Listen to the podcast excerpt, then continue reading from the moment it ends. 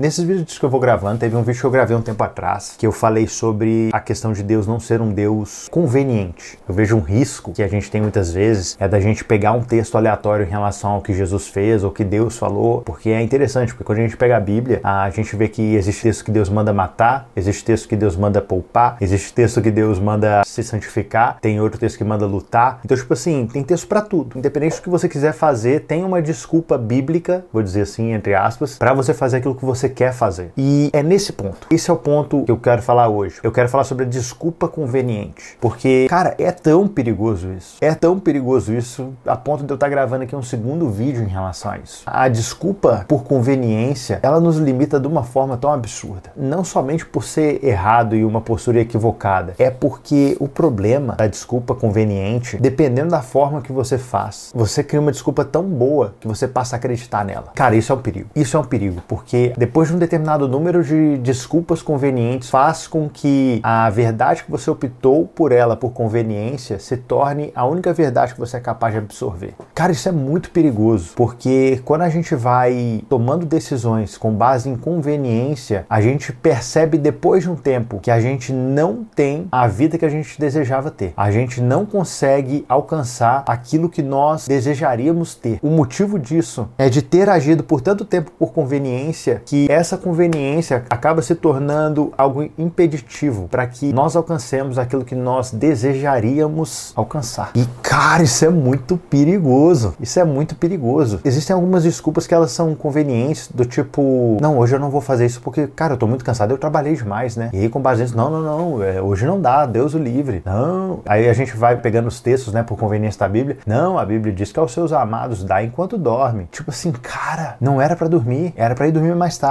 era para fazer aquilo que precisava ser feito. Esses dias aí para trás eu falhei, cara. O que, que aconteceu? Vieram amigos aqui em casa e eu fui dormir tarde. Fui dormir uma hora da manhã. Tipo, já tinha tempo que isso não acontecia. E no que eu fui dormir uma hora da manhã, no dia seguinte eu falei, não, fui dormir uma hora da manhã, nesse final de semana eu não vou acordar às seis. Eu vou acordar outro horário. E cara, a verdade é o seguinte, eu acordei ali oito e o dia foi todo esquisito. E no final do dia eu tinha feito a minha atividade física, etc. Eu fui lá e dormi. Beleza, fiz ali as atividades, cumpri ali as metas. Só que olha só que interessante, eu sonhei com isso, cara. No meu relógio tem uma, um cadastro que é do modo fitness, que tipo tem essas, essas bolinhas aqui que a gente vai fazendo, tipo que ele vai medindo aqui qual foi a minha quantidade de movimento e tudo. E aí tem essa rodinha vermelha aqui que é a quantidade de movimento que eu fiz no dia. E cara, nesse dia foi interessante que eu fiz as atividades físicas, meia hora ali de exercício pelo menos físico por dia. Só que no final do dia eu acordei de madrugada, cara, sonhando que a minha meta de movimento não tinha sido batida. Cara, eu acordei de madrugada, entrei no relógio e eu fui lá, entrei ali no resumo semanal.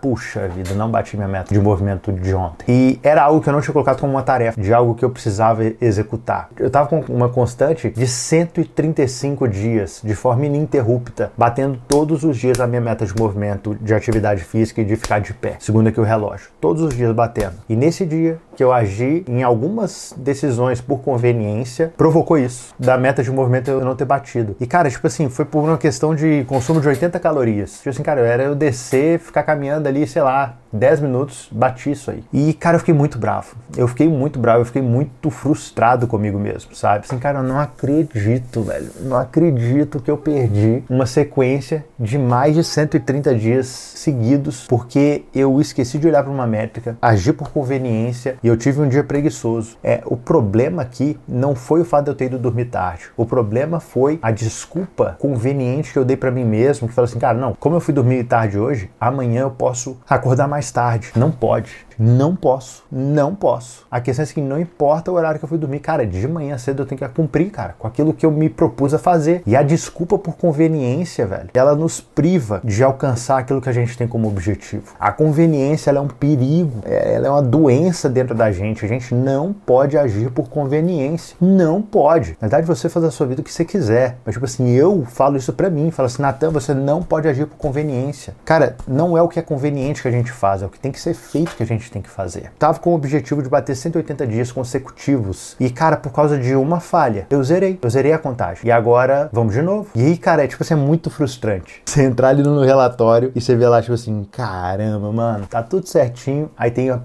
porcaria de um dia que não cumpri a meta. Em fevereiro, meu relógio estragou. Aí eu comecei a partir do, que do dia 11 a cumprir. E foi março, foi abril, foi maio, foi junho. Opa, dia 24 O que aconteceu? Por causa ali de 75 calorias. Cara, isso aqui é muito frustrante. Cara, é, é, é triste ver isso. A mensagem do dia é o seguinte, meu, toma cuidado véio, com a desculpa por conveniência. E de certa forma também, né, após isso ter acontecido, a resposta não é ficar paralisado. Ai, nossa, como eu sou ruim, etc. E larga disso, cara. Se livra disso e faz o que precisa ser feito. Mano, é metanoia, mudança de mente, é arrependimento. É chegar e falar assim, beleza, eu falhei, só que a partir de agora eu já entendi, meu, não importa. Se eu for dormir tarde, eu vou acordar cedo igual. Não tem desculpa. E eu sei que mais à frente, muito provavelmente eu posso me deparar com algo que eu vou perceber depois que foi uma desculpa conveniente que eu me contei. Mas a gente tem que se livrar disso, cara. Não pode ser bom em desculpa. Só, cara, o que acontece? É para fazer isso? Sim, fez? Sim, fiz. Não tem não fiz. Cara, não era para ser feito e eu fiz. Existem emergências, existem urgências